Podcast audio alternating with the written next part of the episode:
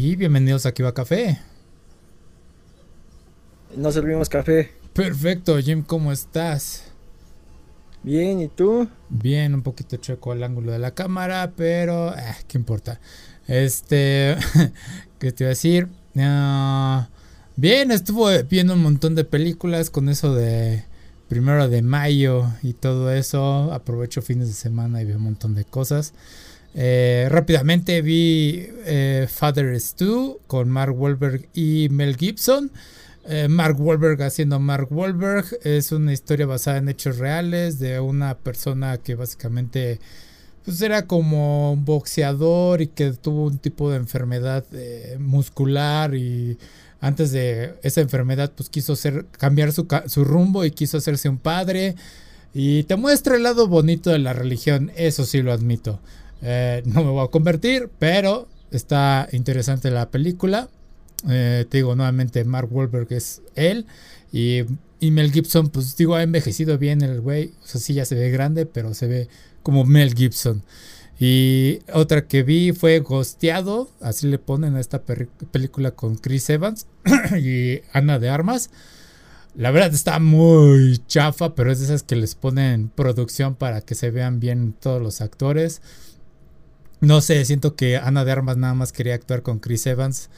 Eh, da esa impresión. Entonces, eh, si quieren ver algo que luce bien con un guion muy básico, está entretenida para un, domingo.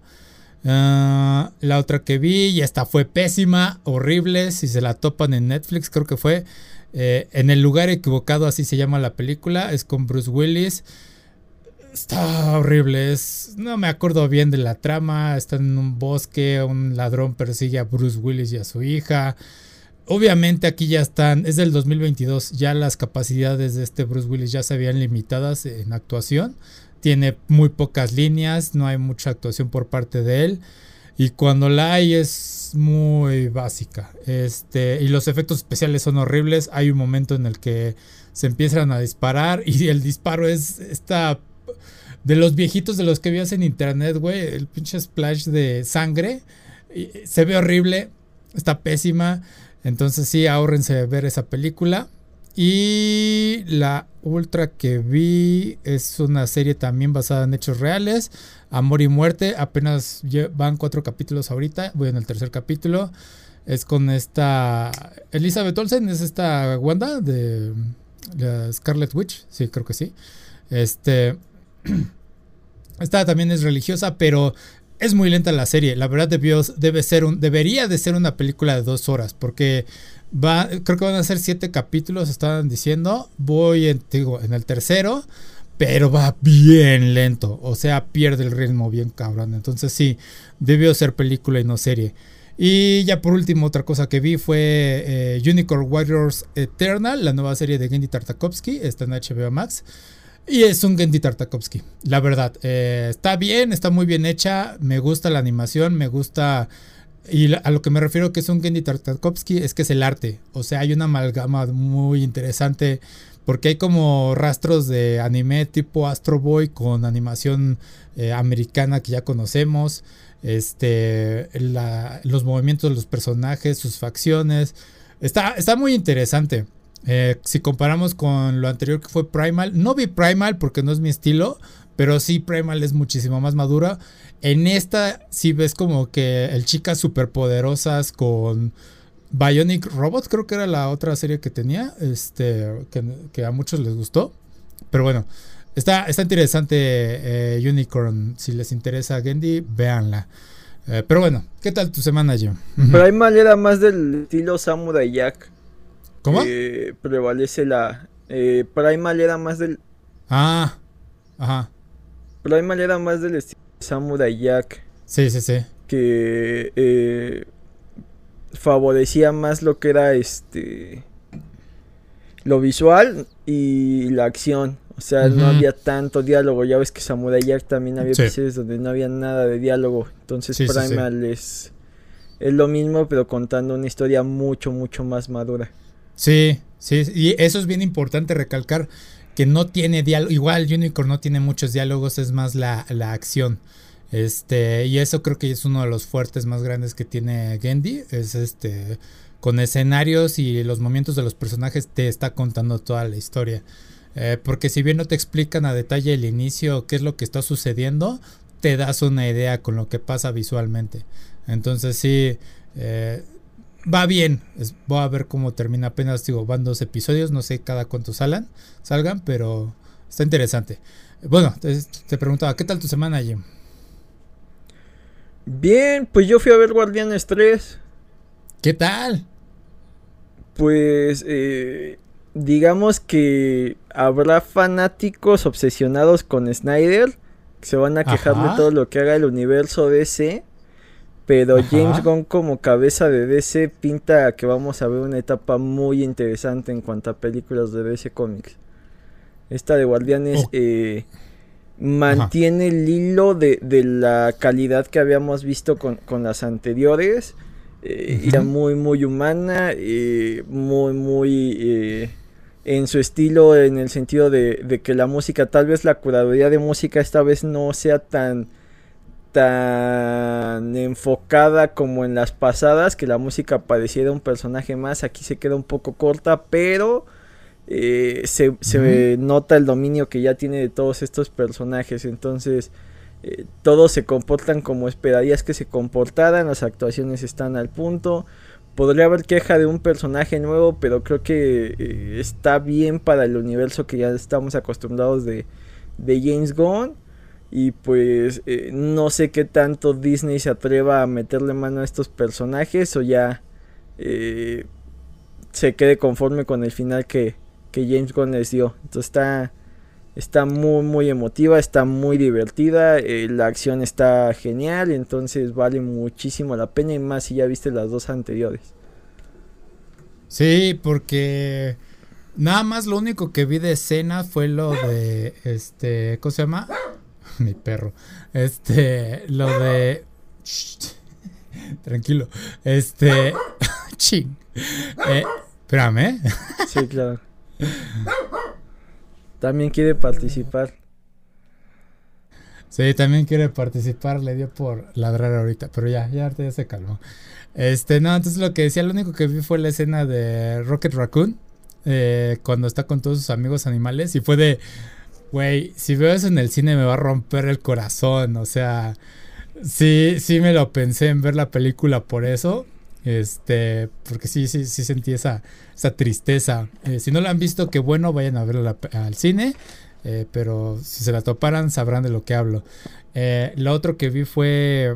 No sé si lo están haciendo muy a propósito, no sé qué tan importante es, pero andan haciendo.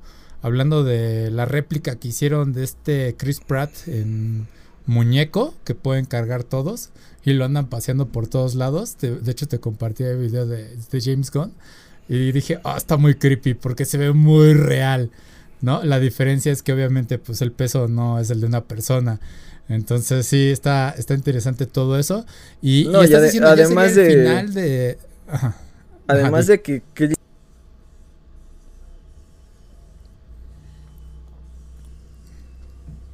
Ajá. Sí, sí, este... Está interesante eso de que todos se siguen usando esos muñecos. Ya tenía rato que no veía uno así. Y este. Y te iba a decir, ¿estamos ya hablando del final de Guardianes de la Galaxia? En este caso, ¿mencionabas algo así? Es el final de la historia que quiso contar James Gunn. Así te lo pongo. Ok. Va, va, va, va. Ok, sí, para no, no hacer tanto spoiler. Entonces dices que está buena. Sí, no. Pero espero mucho de su Superman. O sea. Mm. Eh, le dio mucho, mucha personalidad a personajes que, no las tiene.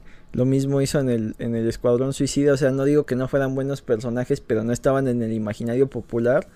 Y aparte les dio un toquecillo ahí que los volvió mucho más interesantes. En el caso de, de Superman, que es un personaje muy conocido eh, por un lado tiene la adaptación de, Christopher Reeve, donde era el Boy Scout, donde era bueno, bueno, bueno, bobo, bobo, bobo, noble, noble, que eh, es una invitación a los, a los fans más nuevos a no querer consumir nada de Superman porque lo vuelve un personaje relativamente plano.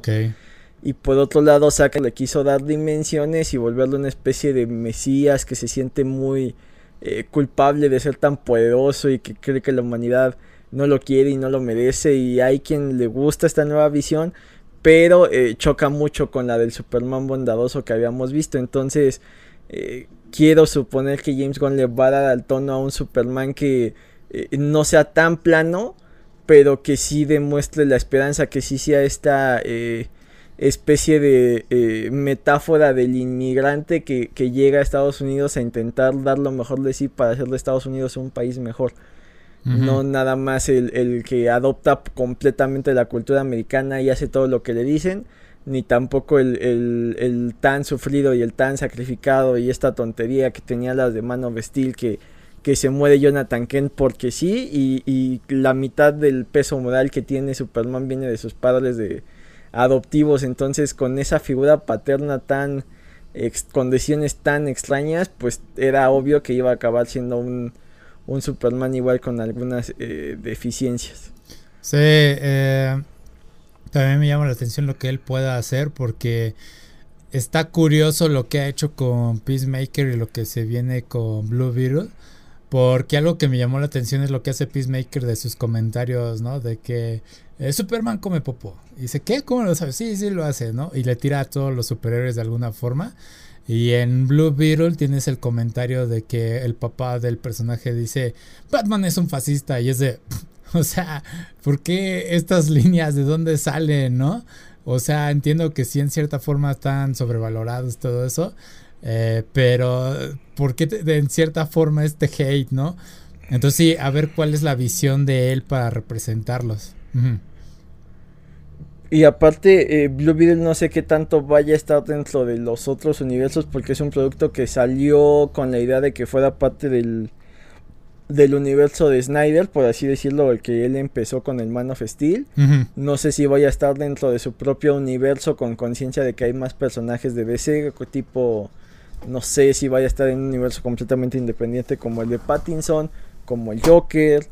Eh, mucho vamos a ver qué va a pasar con, con Flashpoint que eh, por lo visto eh, yo la verdad no creo que sea tan buena como dicen. Ojalá que sí, ojalá y me caiga en la boca, pero eh, para el nombre que tiene del cómic no, no va a estar a la altura. Pero como película esperemos que sí lo dé. A mí me desespera un poco que lo de Michael Keaton, aunque ya se sabía, lo hayan mostrado en los cortes porque me suena más a desesperación para que la gente vaya a verla y no tanto como una eh, sorpresa. Entonces, no sé, tal vez sea la última vez que vamos a Ben Affleck como Batman. Eh, muy probablemente sea la última vez que vamos a Ezra Miller en cualquier proyecto. Entonces, va a ser raro lo, el resultado que dé eh, Flashpoint. Y más porque, pues en su mayoría ya estaba completada antes de que James Gunn tomara el mando. Mm. No sé qué tanta libertad haya tenido de meter mano para construir lo que sigue o para dar cierre a lo que, a lo que ya se va. Sí, va a estar interesante que al final de esa película eh, el flash de Ezra Miller de repente desaparezca y digan, ay, ahora por qué me veo así, ¿no? che cambio de multiverso. este, sí, vamos a ver cómo resuelve todo eso. Es que estoy tan, estoy tan acostumbrado al lado oscuro de DC que por eso me llama la atención lo que pueda hacer James Gunn. E, que también ese también ese es un mito horrible porque realmente las historias de DC no necesariamente son más oscuras. Inclusive eran más light que las de Marvel hasta los ochentas que empezaron a escribir un Batman mucho más oscuro. Antes de eso eran historias mucho más infantiles. La fama que tienen es por Tim Burton, no necesariamente por, y por Frank Miller. Y Frank Miller se curtió en Daredevil. O sea que eh, básicamente las fuerzas básicas del Batman que conocemos o que todos hablaban de Frank Miller es el Daredevil. Entonces está, está curioso cómo cada una se ha vendido al imaginario popular de que Marvel es más infantil cuando eh, tenía ahí aspectos más crudos desde los cómics de Spidey que eran un este coming to, age por así decirlo eh, que tenían este, estas eh, problemáticas de adolescente y, te podías eh, sentir identificado desde los X-Men que trataban temas más densos.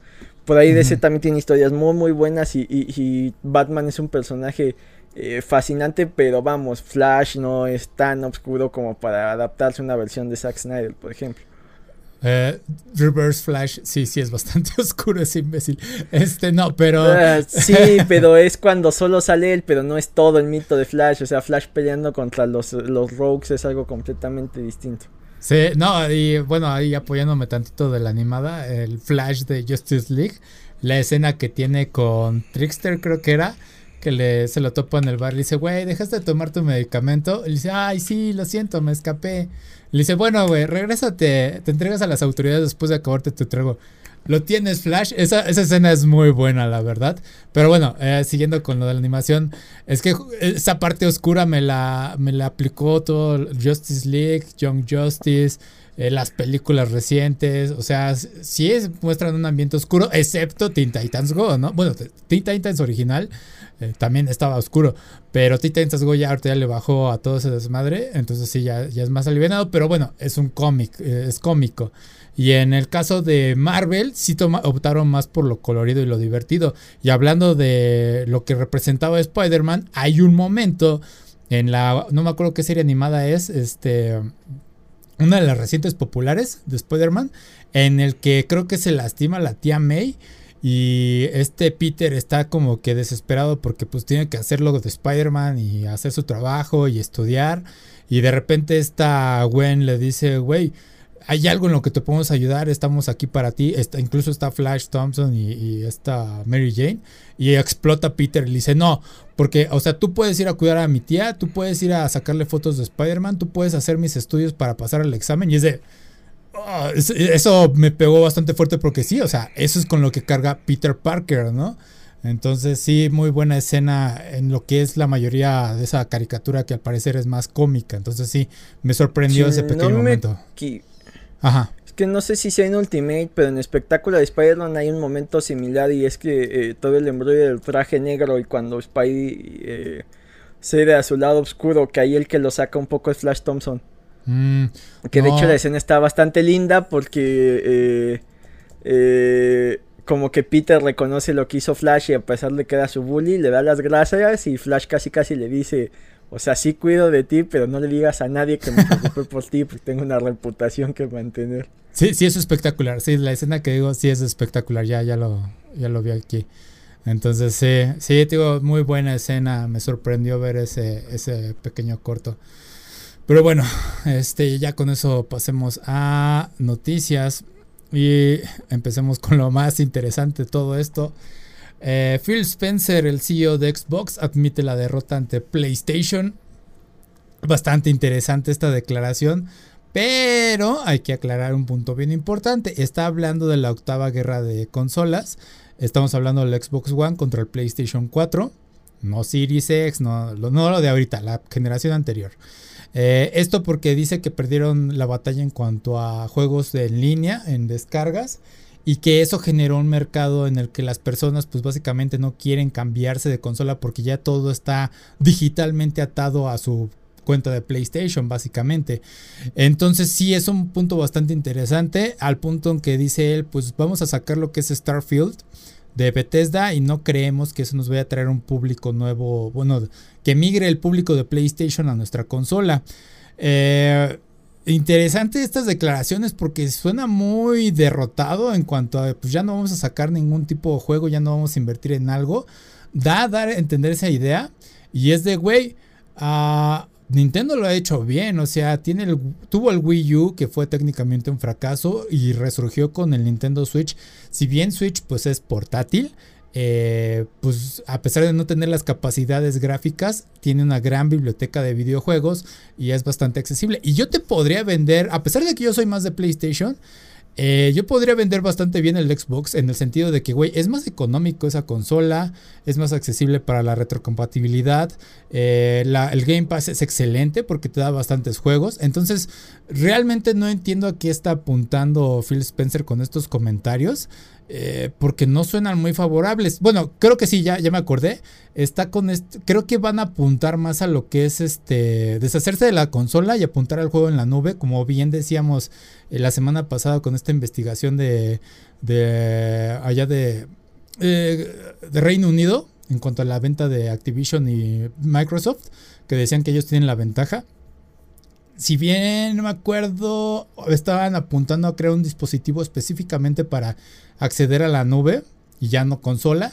Entonces, sí, creo que van por ahí a, lo que quiere apuntar es Phil Spencer. Entonces, no sé cuál sea el futuro de la consola. Pero sí es cierto que no he escuchado yo en lo personal así grandes cosas del Xbox Series X y X y todo eso. Eh, a comparación de PlayStation 5, porque de PlayStation 5 escuchamos desde el inicio que se agotaron las consolas, pero en Xbox también, pero más viral era PlayStation. Pero bueno, ¿escuchaste algo de este tema, Jim? ¿Qué opinas? Está interesante cómo eh, hasta cierto punto reconoce que tanto Sony como Nintendo pues le lleva, bueno, Nintendo, ¿qué será? Como cuatro generaciones de ventaja y, Sony al menos una, ¿no? Y eso eh, Sony ventaja en consolas. Porque en juegos es mucho más tiempo. Sí. Entonces, eh, mucho de lo que atribuye también a que Nintendo y que Sony mantienen cierta ventaja, ya ellos eh, admitiendo que en esa generación fueron el tercer lugar, es por la biblioteca de juegos. Entonces, eh, hasta cierto punto creo que Sony eh, tenía ciertas exclusivas, principalmente creo que las de Naughty Dog. Unas ya las medio abrió por ahí a Crash, por ejemplo, otras las mantiene como eh, ay, se me, las de un cárter. Pero eh, vamos, o sea, ha intentado renovarse y creo que a algunas les ha salido muy bien. Eh, caso God of War, que básicamente medio cambió el género de, del juego y se mantiene vigente. Entonces está, Está interesante porque hasta donde tengo entendido, eh, las dos franquicias más importantes de, Microsoft, que eran Halo y Gears, eh, no se han renovado a esa magnitud o no han encontrado cómo mantenerse hasta cierto punto vigentes. Hay mucha gente que la sigue jugando, pero no necesariamente eh, compran una copia de Halo cada, cada mes y en el caso de de PlayStation, pues si ya compraste el, el, God of War 4, claro que quieres jugar Ragnarok y eso es una garantía para seguir manteniéndote en la misma línea y en la misma consola.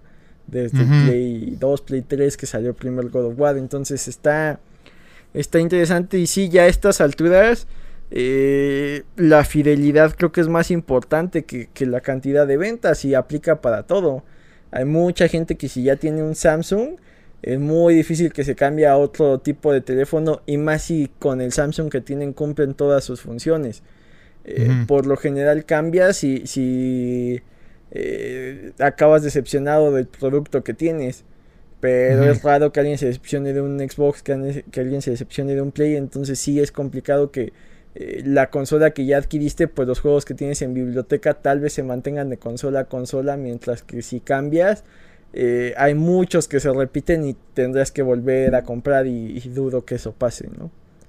Sí, digo, está muy interesante la parte en la que dice que pues, ya teniendo un repertorio digital, eso ya ata a una persona. Porque te digo, la retrocompatibilidad de PlayStation 5 PlayStation 4 se agradece, pero no es completamente hacia el 3, ¿no? No hacia. Hay juegos del 2 y quizás del 1, pero con la membresía PS Plus.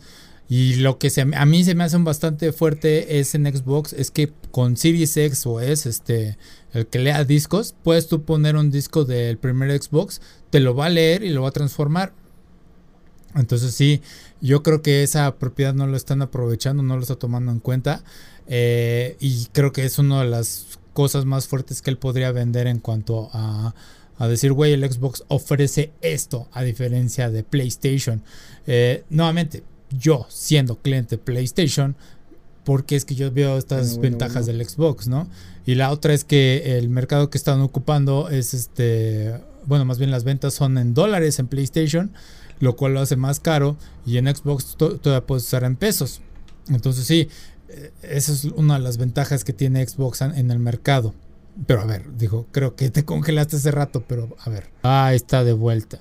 Entonces sí eh, decía sobre las propiedades de Xbox que en cierta forma es más económico que eh, PlayStation y las ventajas de la retrocompatibilidad. Pero bueno, eh, no sé si quieras opinar algo más acerca de este tema, Jim. Pues habrá que ver eh, cuál será la intención de, estas este, declaraciones. Tal cual dices, parece que le están apuntando más a irse únicamente a lo digital y que todo esté en la nube y ya no eh, preocuparse por tener eh, procesadores rápidos, sino conexiones más rápidas para que todo se procese en máquinas virtuales. Pero eh, lugares aquí como en México lo veo complejo poder tener ese tipo de conexión. Sí. Digo, nos faltan algunos años. Sí, digo, tenemos aquí el problema, pero está interesante porque no lo mencioné la vez pasada. GD Survivor, eh, uno de los problemas que tenía es que el juego es bastante pesado, son 150 gigas. Entonces sí hace que la experiencia en Blu-ray casi casi sea de dos discos. Este, pero lo interesante que lo alivianaron es que eh, cuando tú pones el disco te dejan jugar la primera parte del juego, pero mientras está descargando el resto del juego, porque no viene en el disco tal cual. Y hablamos del problema de que están teniendo muchas PCs para correr el juego. Y escuché que hay personas que tienen tarjeta RTX de 4090. Y es la, la PC se está calentando demasiado. O sea, duras penas puede con el juego y, aún tienen problemas. Entonces sí, eh, ya no están optando mucho los desarrolladores por optimizar los juegos a consola o PC en estos casos. Y pues yo creo que la opción más viable es esa, estas consolas virtuales en la nube y decir, güey, puedes jugar Jedi Survivor en tu celular, listo, resolvimos el problema. Y si bien si es una solución tal cual, pues ya lo dijiste, el problema es la conexión a internet, todavía no estamos listos para ello. Entonces, si hay muchos obstáculos que todavía pasar. Eh, nuevamente, no estoy en contra de los juegos de jugar digitalmente eh, pero el problema de los juegos digitales es que tal cual no te pertenecen. Si llega a caer una plataforma, pues ya perdiste esa inversión. Eh, lo hemos hablado en distintos casos, ¿no? Con el World of, Warcraft en China, que ya perdieron todos sus avances y van a ver si les hacen el reembolso. Pero sí, esa es una de las grandes desventajas. Y es la ventaja del físico, pues es que tú lo tienes en biblioteca tal cual. En este caso, Jedi Survivor está llevándose la contra a todo lo que estamos diciendo, pero es un caso único ahorita y que no debería de suceder a futuro, porque si ya estás vendiendo el juego en físico, eh, vamos, no tendrías que hacer esa limitación. Que curiosamente hablamos también de Mega Man Battle Network Collection y el volumen 1 está dentro del, del cassette del Switch. Pero el volumen 2 lo tienes que descargar aparte. Y es de, güey, no entiendo cómo es que no puedes meter 10 juegos de Game Boy Advance en un cartuchito cuando la capacidad son totalmente distintas. No, no tiene coherencia para mí. Lo entiendo en el caso de PlayStation Vita. Tengo eh, Final Fantasy X HD Collection viene en físico el, Final Fantasy X, pero vamos, estamos hablando de que será un juego de un giga o más, entonces técnicamente sí está acaparando todo lo que es la tarjeta de memoria del PS Vita y el X2 lo tenías que descargar digital y era de, ok, entiendo por qué están separados, son juegos pesados, o sea, son juegos distintos al final del día, pero en Mega Man Battle Network no creo que ocupen más de un giga o se vayan más de un giga. Pero bueno, eso es lo que está sucediendo con... Bueno, se acabó la guerra de las consolas en este sentido. Eh, vamos a ver qué, cómo le va a Xbox en el futuro. Pero bueno, pasemos a otra cosa. y se prohíbe la venta de tarjetas Pokémon a adultos en Pokémon, de, en Japón, que diga. Eh, ya no van a poder comprar estos packs porque al parecer se popularizó la expansión Clay Burst y Snow Hazard por aparentemente waifus, lo están diciendo tal cual, que los adultos quieren estas tarjetas de chicas de Pokémon, eh, aficiones raras de Japón y creo que de algunos adultos en este lado, pero extraño. Eh, llegaron a decir este comunicado, el de Pokémon Company, que limitarán la venta a 10 eh, paquetes por día en una tienda de Akihabara y que no van a dejar que eh, los adultos abusen o que digan a algunos menores de, hey, cómprame este paquete, adéntrate, ¿no? Y todo esto es a raíz de que pues, se creó un gran hype eh, sobre estos nuevos paquetes.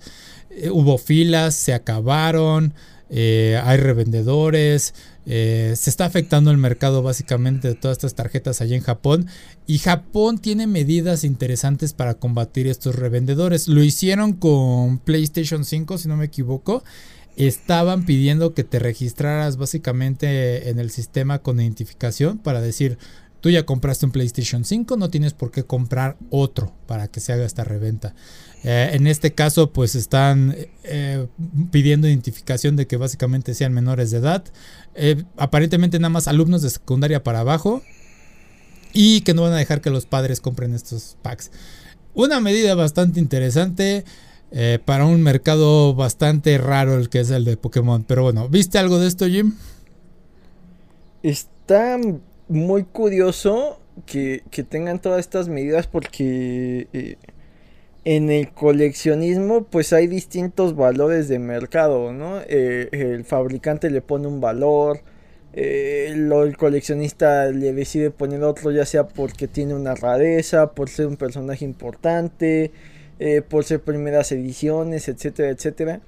Y sumado a cuando es dentro de un juego, eh, llámese TCG, llámese de figuras, llámese de lo que sea, eh, el valor también cambia en función de, de qué tan meta es dentro de, de ese juego. Entonces se crea un mercado de reventa bastante, bastante interesante. Y hay fenómenos bastante curiosos desde eh, cuando salen las cosas que todo está en precios muy exagerados. Eh, luego se asienta el mercado y agarra un precio digamos que eh, más razonable y muchas otras cosas explota el precio porque se dan cuenta de su valor dentro del juego.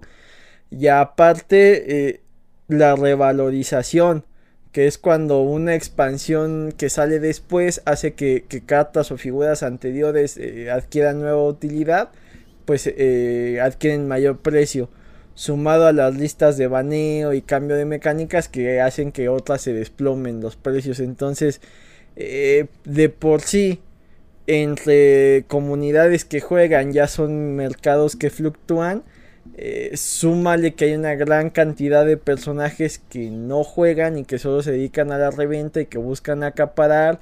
Y con esto mismo, eh, piezas que tal vez no tendrían un valor real, real entre comillas, en el mercado, al no ser tan jugables, al ser escasas, pues pueden adquirir mayor valor.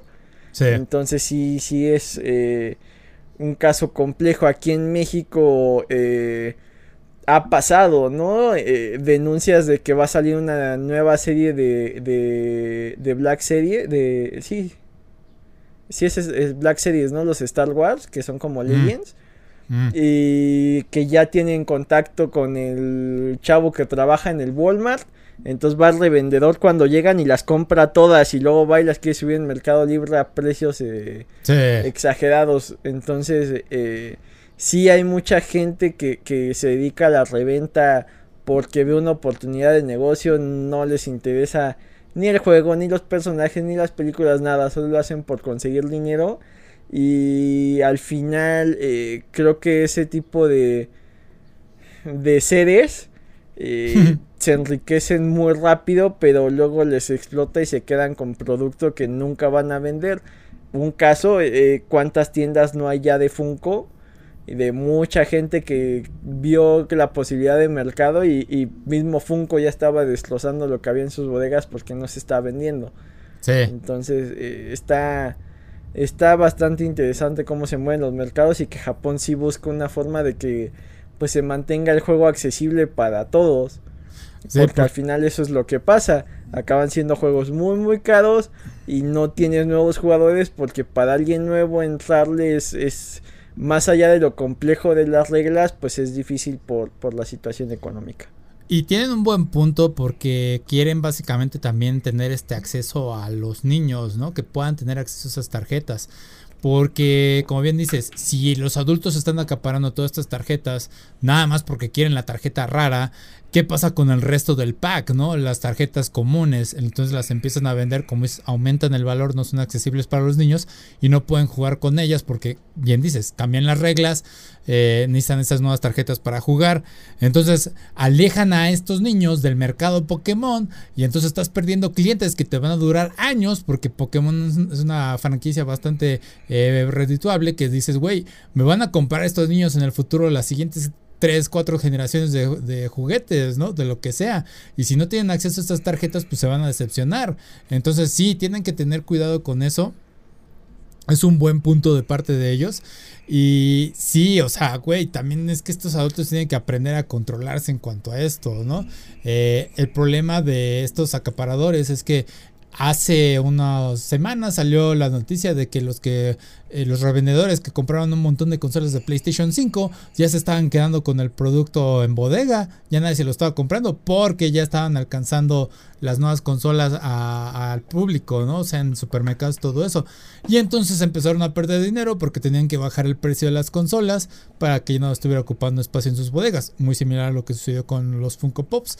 Entonces, sí, eh, es interesante cómo le salió el tiro por la culata a estas personas y cómo se puede alejar a un público si estas compañías no tienen cuidado con estos eh, revendedores eh, o este público obsesionado de que están perdiendo un público a futuro, ¿no? O sea, es como decir, güey, ¿qué pasa si el día de mañana eh, todos los adultos que crecieron con Disney dijeran, no, no, no, todo lo que salga en Disney es para nosotros los adultos y no para los niños, y por eso tengo que criticar la película, que es algo que ha estado sucediendo, ¿no? Que a veces a algunos se les olvida de, hey, la película ya no es para ti. Esta sí es una película para niños, ¿no? No es para que tú adulto llegues y la critiques completamente, ¿no? Un mundo extraño no fue un éxito tal cual porque a los adultos no les gustó, pero a los niños seguramente sí les parecía divertido.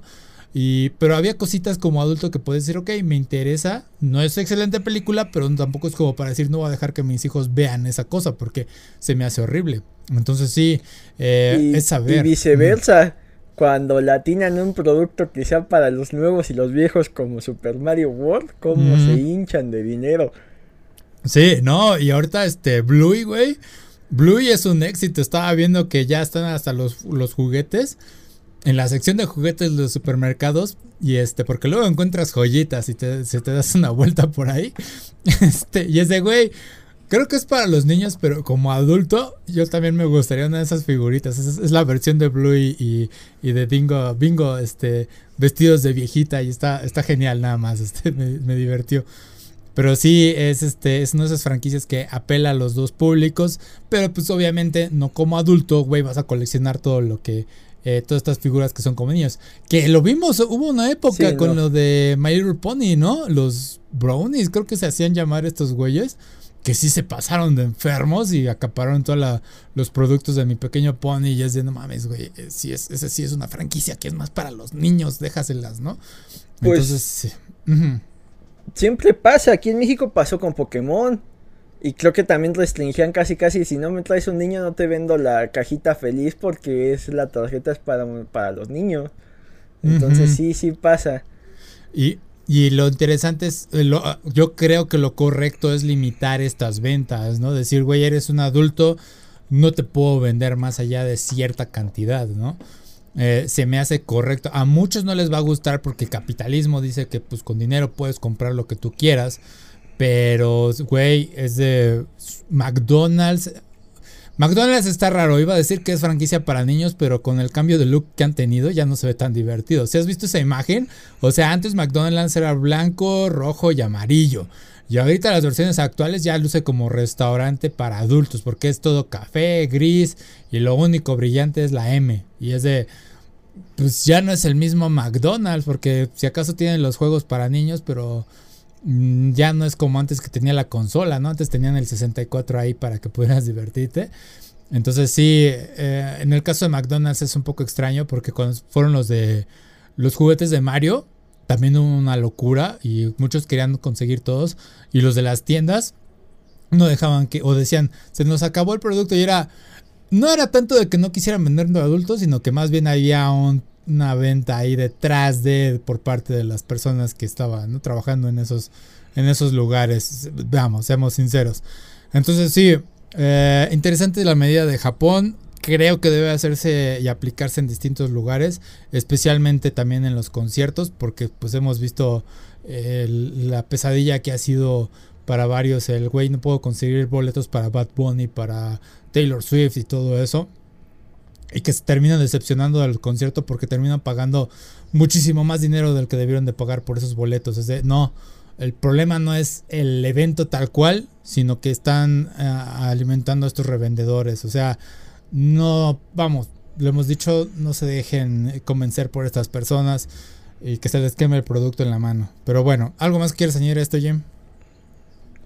Pues también eh, eh, aprovecha, ¿no? Esto que, ya han llamado el FOMO, ¿no? El, el Fear of Missing Out, que es eh, la necesidad de tener la misma experiencia que todos los demás, ¿no? Entonces, necesito tener esa misma tarjeta porque si yo no tengo esa tarjeta, siento que no estoy perteneciendo. Entonces, eh, hay mucha gente que abusa de esto y tal cual dices, digo, el capitalismo exacerbado que vivimos ahorita, eh, pues permite que, eh, muchos productos de, coleccionismo parecieran ya ser de primera necesidad cuando realmente no lo son.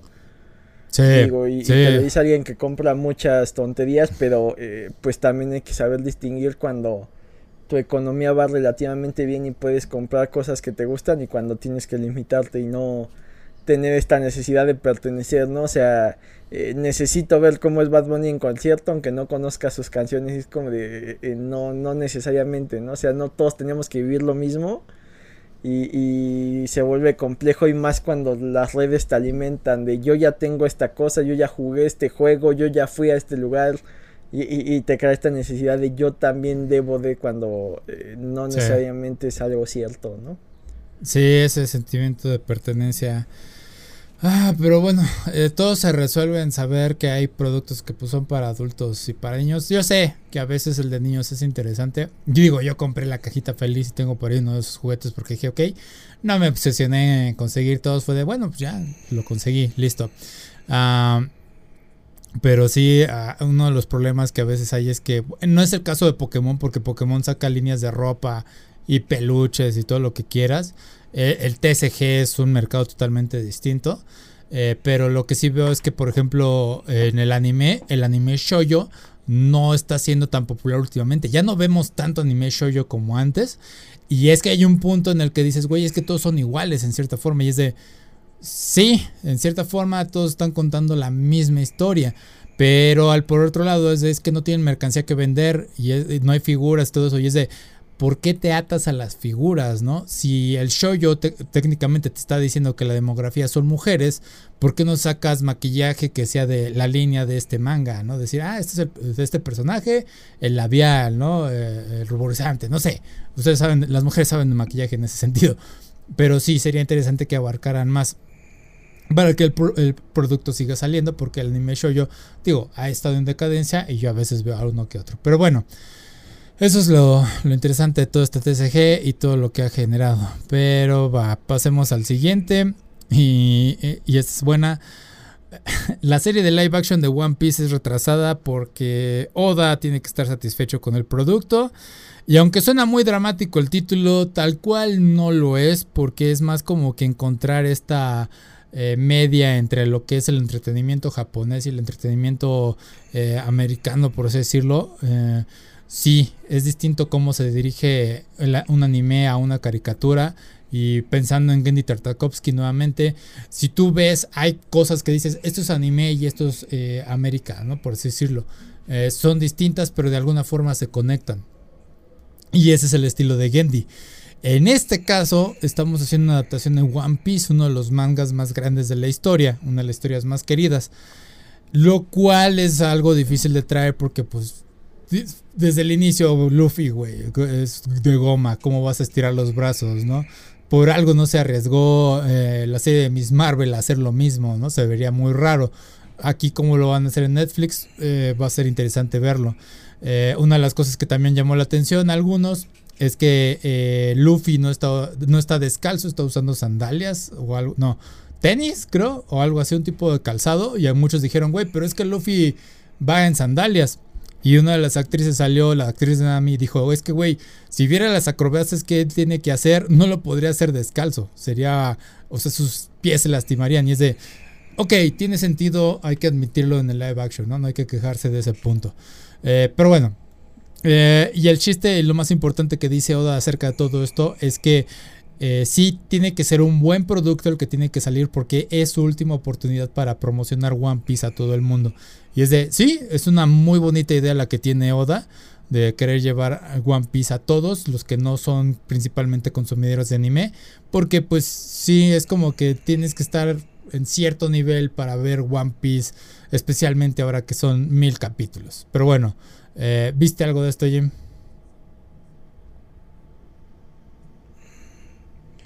Está interesante cómo eh, muchos manejaron la nota de esa forma tan, tan tendenciosa. Porque vamos, o sea, lo, que decía la nota es, eh, One Piece va a salir hasta que yo esté de acuerdo con el producto final. No necesariamente decía que se retrasaba o eh, va a tardar dos años enlatado en salir. No, solo decía eso. Y era un aviso que va relacionado al cumpleaños de Oda. Recordemos que en One Piece mm. eh, él empezó, digamos que a poner, eh, no sé, Luffy va a cumplir años creo que el Día del Niño en Japón, porque es muy infantil. Y tal personaje va a cumplir en tal día porque su nombre se lee como 3 y como 4. Entonces, este sería como el 3 de, de marzo, cosas así, ¿no? Entonces, digo de abril ese tipo de detallitos que, eh, los fans empezaban a encontrar y, le dieron cumpleaños a todos los personajes. Dame un segundo que se me acaba la pila. Claro, corre. Entonces está. Está curioso cómo eh, todos dieron esto por hecho. También Oda eh, le agrega un poco de dramatismo al decir, pues ya no estoy tan chavo como para involucrarme en un proyecto de esto, de esta magnitud y que, y que no salga como yo quiero. Y también mencionaba que, pues tenían que encontrar un punto medio. Que fuera un producto que fuera lo suficientemente fiel a la obra original. Pero que también fuera eh, apto para público occidental. Lo cual es, es, bastante complejo porque de entrada eh, One Piece tiene una estética muy particular.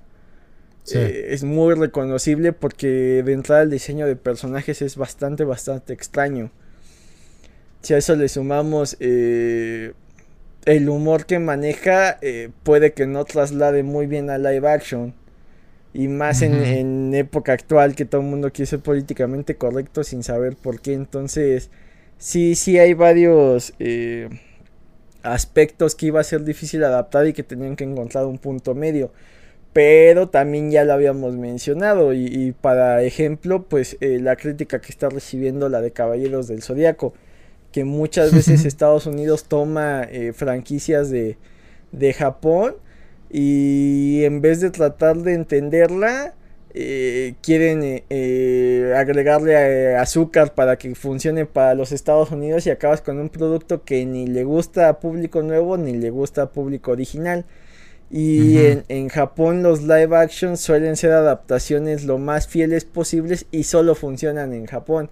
Y con público mm, ya base que, consumiría cualquier cosa. Realmente eh, no son tan fáciles de ver porque es un estilo de cine completamente japonés y que si no estás familiarizado o no eres fan de la franquicia, eh, rara vez aporta un extra. Entonces, eh, de inclusive se ven bastante fársicas, más cuando quieren adaptar detalles como los peinados, por ejemplo, que es eh, imposible que, que, se mantenga. Entonces, suelen ser productos bastante extraños y acá eh, se buscó un punto medio, no sé qué tanto lo logren. Y más porque hay muchas cosas típicas de, del anime que cuando trasladas se ven muy muy mal. Yo hace poquito estaba viendo la de City Hunter, ya ni la acabé de ver, que es este con Jackie Chan.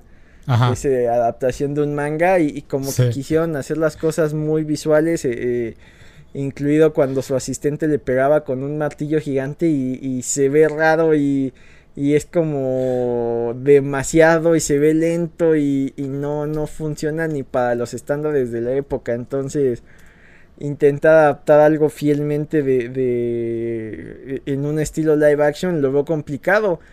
Y, y, encontrar el propio lenguaje del medio en el que estás. No es lo mismo un manga que ya un anime que ya un live action. Y para muestra en, en cómics por ejemplo lo que intentó hacer Ang Lee con su Hulk que tenía transiciones como de cómic se veían extrañas.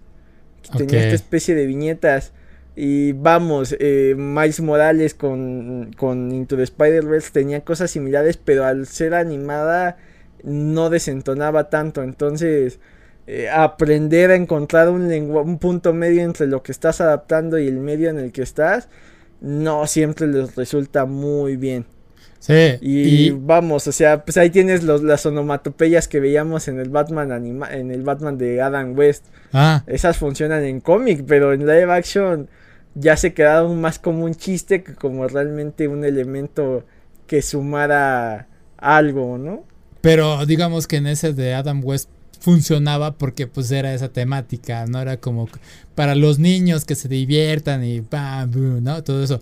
Pero en, en la de Spider-Man con Miles Morales, pues tenías a Penny Parker que era totalmente manga, ¿no? Y ella sí tenía movimientos y se movía como si fuera un anime. Contrastaba bastante. Y si ves ahorita, por ejemplo, lo que está... Es que la forma en que se narran las historias en Estados Unidos, incluso en la acción, movimientos, todo, es distinto totalmente a lo que es, eh, Japón, como bien mencionas. Porque vámonos con este mm, Super Mario Bros. ahorita la película.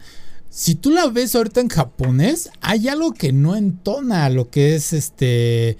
Eh, lo que ves normalmente en Japón, ¿no? O sea, las voces sí, son japonesas, pero cuando comparas con dices, güey tendría que ser apto para un público japonés, pero no veo que el movimiento sea tal cual para él. Hay algo que no entona en cierta forma.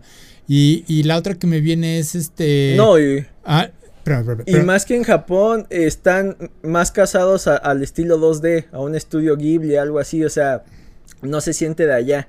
Sí, y, a la otra es que eh, Ang, por ejemplo, eh, la leyenda de Ang es bastante interesante porque tú ves la acción, simplemente los combates son muy distintos a lo que ves en, el anime, es más coreografiado, son movimientos más que puedes seguir realmente, ¿no? O sea, no son los movimientos rápidos. Si bien yo sé que no todo el anime es así, que nada más son como Dragon Ball, yo lo sé, pero el fuerte de todo lo que era la leyenda de Ank era eso.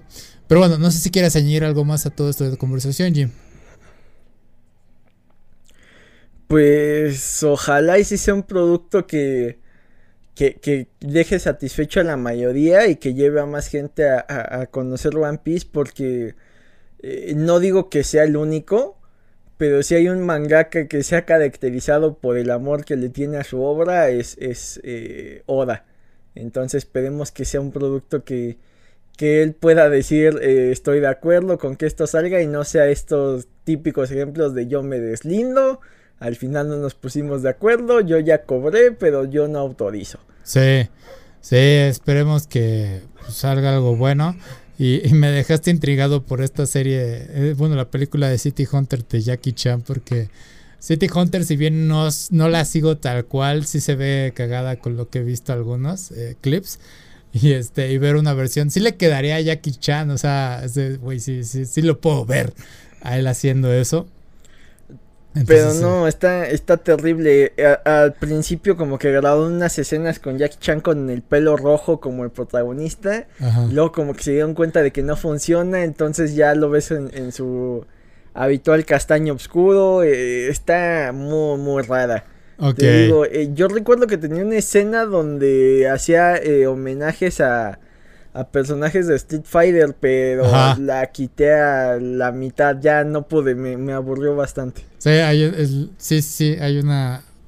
Pues también es Inti Hunter, sí, sí, es que se viste de... Sí, por eso te digo, quería verla para, para recordar esa parte, pero no, ya. Ok. No llegué hasta allá, la verdad. Eh, nada tenía sentido, iba muy lento, estaba muy exagerada, la, la, la quité por salud mental. Sí, porque esa de City Hunter todavía hay algunas películas recientes de hace unos años. Lo funciona, lo fusionan con. Oye, se me olvidó cuál es el nombre de esta franquicia, pero también es de los ochentas. y se ve buenas las películas, o sea, se ve divertidas, vaya. Es como Looping the Third. Entonces, sí, bastante interesante esa franquicia. Pero bueno, eh, ahora sí, ya para terminar, pasemos a lo último. Ah, hay una huelga de escritores actualmente allá en Hollywood. Y este. Y el gremio de escritores de América, pues tiene una discrepancia con los contratos que tiene con ahora sí que la Alianza de Películas y Producción de Televisión de allá. Y la cosa se está poniendo un tanto seria porque ahorita recordemos que está entrando la inteligencia artificial y se está contemplando la idea de que pues básicamente quieren que las productoras uh, usar la inteligencia artificial para escribir estos guiones y en cuanto se calmen las cosas que los escritores los revisen y eso hace que digas, pues güey, entonces ¿para qué quieres de vuelta a los escritores si vas a hacer un producto de porquería? Porque eso es lo que están diciendo los escritores. Sumado a que también están diciendo que eh, los escritores que, vaya, están haciendo mucho contenido para las plataformas de stream. Eh, la demanda es tanta que realmente el producto que ellos están haciendo pues no está tan bueno. Y es de, sí, lo entiendo. De hecho, algo que quería decir de ese tiempo es que ahorita está la segunda temporada de Mandalorian, que no está tan buena y ah, creo que ahora tenemos que mentalizarnos en que no tenemos que esperar que las segundas partes sean tan buenas como la primera. Y es algo lamentable que tengan que decir eso, pero ya con esto de los escritores, pues ya suena lógico. ¿Por qué están pidiendo tanto contenido que pues realmente no va a atraer al público? Y es algo que hemos también debatido durante mucho tiempo. Es de, güey, ¿por qué no se enfocan en hacer un solo producto bueno? Como fue el hype de todo Squid Game, como fue lo de la casa de papel, en su momento de Mandalorian, The Last of Us también. Este, que es, güey, pues es, es, tu mayor fuerte en la plataforma, ¿no? ¿Por qué sigues sacando cosas? Como dije al inicio, vi un montón de películas malas, como Ghosteado, que es de, güey, pues está divertida en un domingo, pero no es algo bueno para la cantidad de actores que tienes. Ah, que por cierto, salen muchos actores de buenos de Marvel, de básicamente es el equipo de Capitán América, sale ahí, pero dura como un segundo. Y es de, ¿para qué estuvieron ahí? ¿Nada más fueron a recibir un cheque o algo? No lo sé. Pero bueno, ¿viste algo acerca de, esta, de este momento de los escritores, Jim? Es un tema ahí bastante complejo. Hasta donde tengo entendido, están peleando un par de cosas. La primera es que eh, mucho de lo que ganan como guionistas es por los derechos de los reruns. Mm. O sea, los que escribieron Friends eh, seguían ganando dinero por cada que, Warner pasaba Friends. Y luego la huelga que hubo en 2008, que recordemos que mató a varias series, incluida, bueno, el, caso más famoso es eh, Héroes, la de Salva la animadora, Salva al Mundo. La primera temporada fue un hitazo. La segunda la tuvieron que cortar y reescribir y hacer unas cosas raras y ya a nadie le gustó y de ahí se fue para abajo. Creo que solo tuvo una tercera o tal vez una cuarta, pero nunca volvió a adquirir la fama ni la popularidad que tenía. Y si te pones a revisar en esas fechas, hay muchas series que, que se murieron. Creo que, por ejemplo, The Office eh, tiene una temporada corta. No sé si es la tercera o la cuarta que tuvieron que cortar para evitar eh, tener un bajón en, calidad. Eh, ya hay varias este, producciones que están detenidas. Llámese Saturday Night Live que necesitan escribir eh, cada semana para ir saliendo cada semana con lo más actual. Llámese los talk shows, eh, Jimmy Fallon, Jimmy Kimmel, etcétera, etcétera, etcétera. Entonces, eh, sí paran bastante la industria. Entonces, ellos lo que querían era recibir un, salario justo en cuestión de, regalías por reproducciones en plataformas que eso no lo tienen contabilizado. En su momento, la de 2008 creo que fue por ventas de DVDs que no recibían dinero por eso, ahora quieren dinero por, por qué tanto se, eh, una serie eh, maratoneas de Office una y otra y otra y otra vez, entonces los escritores quieren seguir ganando dinero de eso. Y la segunda es que eh, hay varias situaciones ahí que rayan en lo ilegal. De entrada eh, se revisó cuánto eran los mínimos que estaban ganando los, los escritores y no sé, pon tú que del 100% de escritores, eh, hace años era como que el 50 el que recibía el mínimo y ahora ya son casi el 80. Lo mismo pasa con, con productores, con showrunners, etcétera, etcétera, etcétera. Casi todos los tienen con el mínimo. eh, los están explotando así como que te pago la mitad y hasta que esto no esté grabado te pago el resto.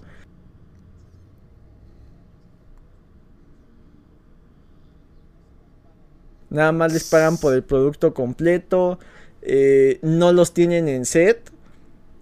Entonces, eh, por ejemplo, de Office, mucha gente que creció en esa serie pues ahorita hace productos muy locos. Uno de ellos es este, se me fue el nombre, pero en The Office era el, primo de Dwight, mm. que también fue el de, el de The Good, bueno, de ahí creo que hizo Parks and Rex y de ahí hizo The Good Place. Y él dice, es que yo mucho de lo que aprendí fue por estar en el set y ver cómo funcionaba lo que estaba escribiendo. De ahí fui, fui creciendo y ahora ya puedo hacer eh, algo más.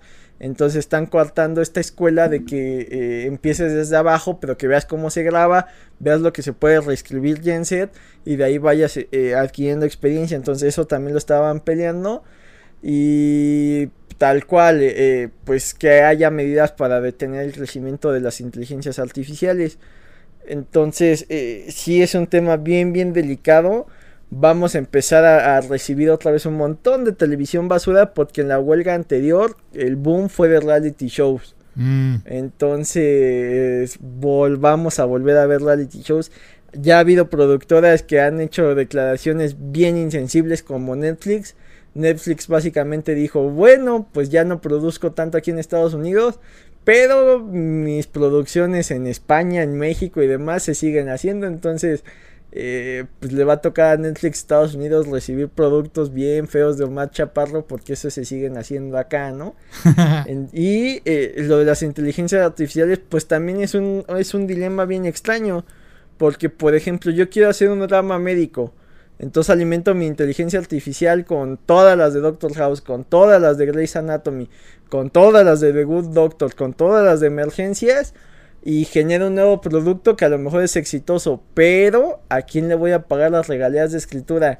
Al que creó el algoritmo de inteligencia artificial, a los escritores originales de Doctor House, a los escritores originales de todas las demás series que mencioné, porque al final ese producto se está alimentando por lo que hizo alguien más. Tal vez la inteligencia artificial te crea algo nuevo, pero no lo crea de la nada. Lo crea de lo que lo estás alimentando y ahí también entra un dilema. Entonces creo que lo que estaban alegando es que eh, por lo menos haya un componente humano dentro de estas producciones y que ellos ganen porque eh, dentro de las cosas eh, casi ilegales que están haciendo es que están haciendo cuartos pequeños de escritura. Entonces a esos 3, 4 personas les pagas por desarrollar la idea y a los otros les pagas nada más por adaptarla. Y como guionista cobras menos solo por adaptar que por una idea original.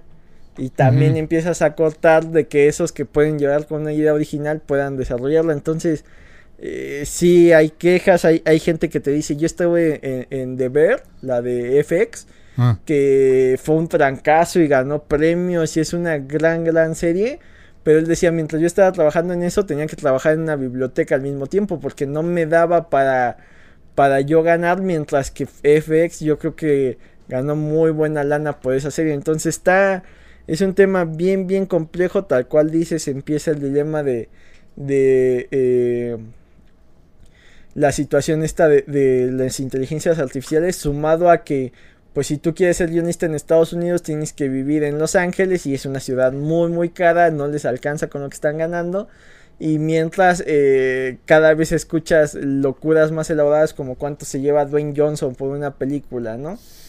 Entonces sí, eh, sí tienen que hacer ahí eh, una forma de que se distribuya eso mejor porque vamos, o sea, eh, sin un guionista no tienes que decir, no tienes que decir por más que seas el mejor actor, pues no lo vas a sacar adelante, entonces es el eterno dilema y aparte, eh, pues que, que los guionistas se vayan a huelga afecta a un montón de personas desde extras, desde los que te preparan el catering para que coman, eh, asistentes de producción, etcétera, etcétera, etcétera. Hay mucha gente que depende de que eh, Hollywood siga produciendo películas y creas una derrama económica ahí importante.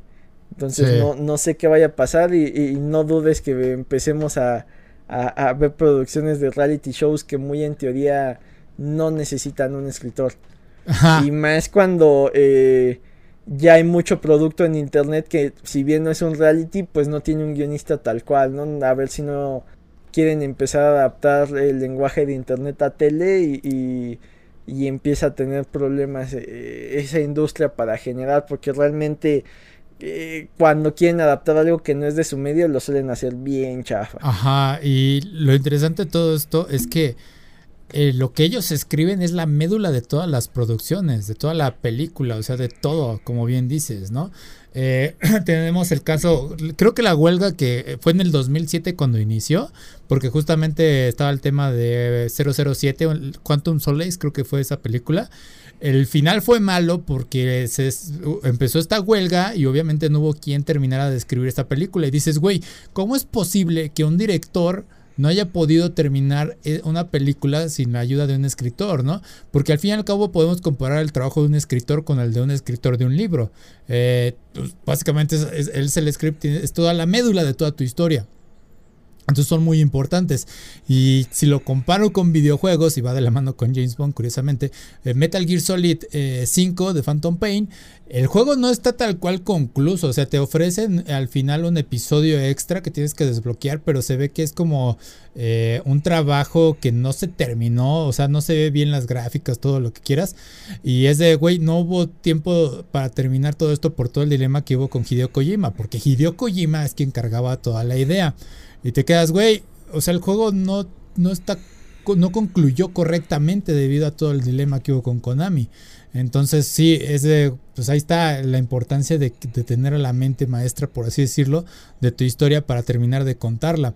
Eh, sí, y es que hay, hay, un montón de, de, decisiones que se toman desde el guion. Básicamente la película se edita desde el guion. O sea, puede llegar el productor y decirte, es que yo quiero que haya una...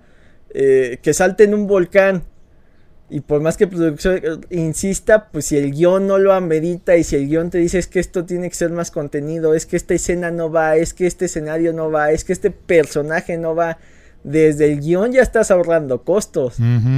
Entonces está, está, está bastante fuerte porque por lo general cuando un, productor o un mismo director se vuelve loco y decide ellos eh, qué escenas iban y qué escenas no van, Acabamos viendo cada bodrio eh, de esos que, medio mundo se acaba deslindando. Entonces está, está fuerte porque sí es una situación eh, bastante importante y más porque vivimos en un mundo donde ya estamos tan acostumbrados a consumir tantas cosas que hay gente que te dice es que pues no deberían de ganar tanto porque no son un médico salvando vidas pero tal vez para que el médico salve vidas necesita llegar a su casa y distraerse con un buen show. O sea, ya es esa la necesidad de entretenimiento que tenemos en, la actualidad. Entonces está, está interesante qué va a pasar con, las grandes productoras que vamos. Lo que le pagan a los guionistas es chicles al lado de lo que acaban ganando ellos al final, ¿no? Sí, es irrisorio, la verdad. Y sí falta darles reconocimiento a estas personas, que sea por regalías, todo debería ser por regalías aparte de un sueldo fijo. Eh, ya la cantidad que lo arregle, no sé, como el niño este, bueno, más, ¿no? Que el niño este de Titanic, que todavía seguía recibiendo regalías. Este, obviamente más porque es escritores. Eh, entonces sí, se tiene que arreglar un trato muy bueno. Ah, asegurarles un futuro, como dices, que no tengan que estar teniendo dos trabajos. Eh, la otra es que no encuentro lógico ahorita actualmente eh, que tengan que ir a, estos estudios para corregir el escrito, ¿no? Porque pues pueden hacerlo bien desde casa, trabajar en un home office, decirle al director, oye, te voy a mandar esto. Obviamente con todas las medidas de seguridad que se requieren para que no se filtren, porque está, salió que esta nueva película de Elementals de Disney, sacaron el libro que podríamos decir que es el script de la película, lo están vendiendo y es de es toda la trama de la película antes de que salga la película y es de y entonces para qué voy a ver la película? Yo sé que yo leo manga y luego veo el anime, bla bla bla, pero vamos, es una película de Disney, no es lo mismo. Si se resume en un libro de niños, pues no tiene mucho sentido que vayas a verla, ¿no? Entonces, este... No, y aparte está bien fuerte con lo... con las medidas que Disney ponen para que no se filtre nada. sí suena un caso ahí bastante extraño que este se les haya eh, pasado por alto. Está muy estúpido el error porque ¿quién, ¿quién dejó que sucediera esto, no? Entonces, sí, eh, respeto a todos los escritores. Digo, yo hago scripts para mis videos, son muy sencillos. Este, sí puedo ver el, problema que luego es, eh, güey, tengo que corregir esta línea, eh, no puedo repetir tantas palabras, etcétera, etcétera. Lo he ido aprendiendo. Y es decir, güey, o sea, no, no puedo dejar eso. Y yo no estoy poniendo en eh, cosas como de, y en este momento esta escena tiene que suceder así, ¿no? O sea, yo no lo hago, pero ellos sí tienen que crear en su mente el de, pues igualmente, un libro, nuevamente, es ese güey. Pues sí, eh, cuando tú lees el personaje de. Y entonces Fulanito cayó del techo para caer sobre un auto y se lesionó un brazo. Eso lo tiene que ir calculando eh, el escritor y decir en el futuro. Y en el momento crítico, eh, cuando iba a, tomar el arma, por la lesión de su brazo no pudo hacerlo y falló. Y entonces, eso es lo que tiene que hacer el escritor, ¿no? Entonces, sí, e, es algo que tenemos que estar respetando más son de esos trabajos que a veces se nos olvidan que son la médula espinal de todo ello, ¿no? Igual que los animadores que decimos, güey, está muy chido el anime, pero nos olvidamos de quién está. Eh, de hecho, en el video de Bell que hice, Véanlo por favor. Este está hablo de justamente que llaman a Jin Kim, un animador de Disney y, los medios empezaron a decir, "Esta película es una película estilo Disney." Y es de Hosoda Mamoru dijo, "No, no, no, espérame mi animador, uno de mis animadores es Jim Kim, que trabajó para Disney. No, no significa que mi trabajo sea de Disney o igual a Disney. Estoy trayendo al animador y él es el que me está ayudando a hacer mi trabajo. No es Disney. Así que dejémoslo claro, ¿no? Entonces sí, eso es muy importante que hay que empezar a recalcar. Pero bueno, esperemos que les vaya bien con todo esto. Nada más así el dato extra. Estuvieron comentando sobre Jenna Ortega con Wednesday. Eh, que hubo unas correcciones por parte de ella que no estaba de acuerdo con el script. No parece que la estén atacando tal cual, porque desde mi punto de vista parece que Jenna Ortega pues hizo las correcciones eh, adecuadas para el personaje. Eh, si acaso nada más es de, güey, pues si no estuviéramos nosotros, tal cual no habría quien estuviera corrigiendo esto, porque al fin y al cabo las correcciones de Jenna Ortega pues no es todo el libreto, no es toda la historia, sino son ciertos puntos con los que no coincidía. Pero bueno, no sé si quieres agregar algo más a esto, Jim. Pues a ver, digo, al final todos queremos ver mejores productos y demás, pero pues por más que ellos estén en huelga no vamos a dejar de ir al cine o de ver series, entonces está está complejo el, eh, en muchas aristas, desde lo ético, lo moral, lo económico, lo creativo, está está bien, bien interesante, más allá de cualquier cosa.